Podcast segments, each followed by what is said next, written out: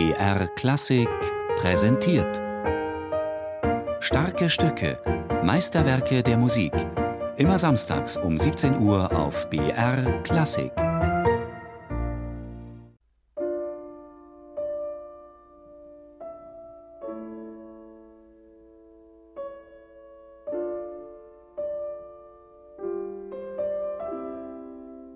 Gut, ist 31 geschrieben, da war er mit Sicherheit noch nicht krank. Aber man könnte schon annehmen, dass das Altern ihm schwerfällt, wenn man das Stück hört und ein Stück spielt. So eine gewisse nostalgische Richtung, auch ein bisschen was Resignatives. Und das langsame Tempo hat mit sicher mit der Grundstimmung zu tun, die ich einfach als eher traurig versonnen empfinde. Und das Thema selber, ich möchte was schaffen, was beim Hören nicht, nicht ganz leicht nachzuvollziehen ist. Eigentlich sollte es schon ein bisschen Corelli sein. Ja? Also ich möchte da nicht unbedingt gleich schon im Thema Rachmaninow draus machen. Aber da, wo es wirklich eindeutig nicht mehr Corelli ist, bei so einem oder anderen Durchgang, da möchte ich dann doch was haben, was nicht mehr barock ist. Ja? Und von der Klangfarbe her eben auch, das soll also schon singend und schillernd äh, dann rüberkommen.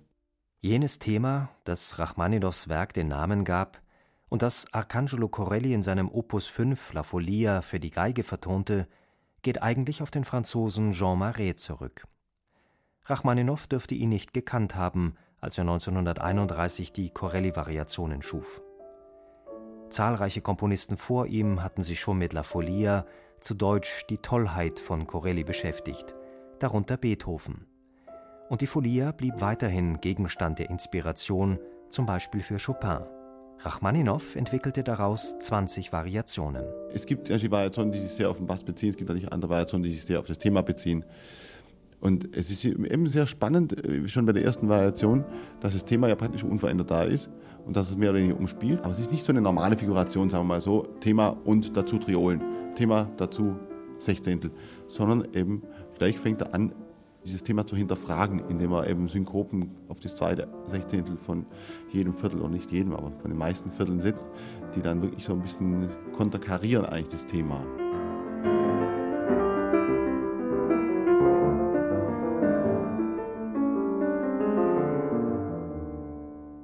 Er tut dieses Thema nicht im Charakter beibehalten, sondern er verändert den Charakter sehr stark. Ständig geht es in eine ganz andere Richtung und ab einem gewissen Punkt ist es tatsächlich nur noch so, dass das Thema an kleinen melodischen Fetzen noch erkennbar ist, aber ansonsten schon der harmonische Verlauf dann da ist.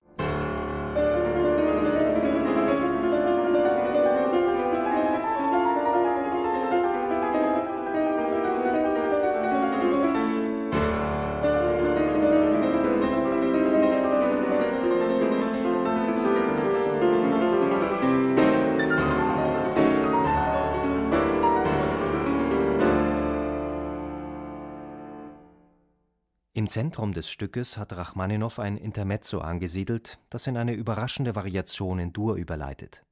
Allein durch die Veränderung von Tonart und Lage erweckt diese Variation einen ganz anderen Eindruck als die übrigen Teile des Stückes.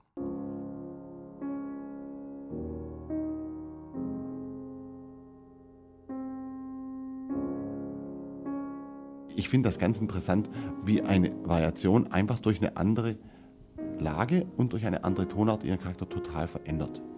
Weil diese Desto-Variation, die erste, die Choralart ist, die klingt ja nun richtig wohlig, warm und beim Thema ist es ja nun gar nicht, das ist ein bisschen beklommen. Äh, aber das Thema ist da sehr gleich wenig verändert im Grunde genommen. Außer von Moll nach Dur hat er ja das Thema da ziemlich genau beibehalten.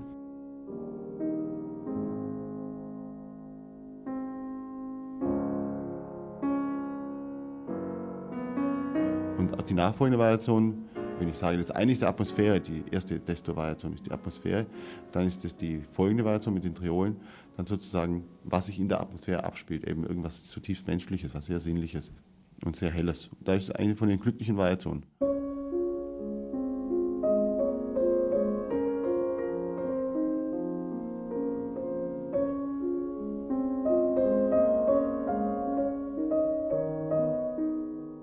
Für den Spätstil Rachmaninows sind die Corelli-Variationen ein typisches Beispiel.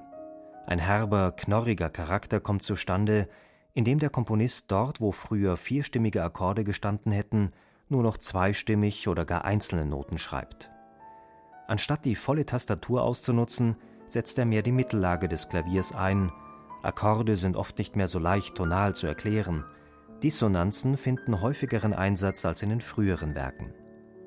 In der Erstausgabe der Corelli-Variationen gab der Komponist an, drei Variationen könne man ohne weiteres weglassen.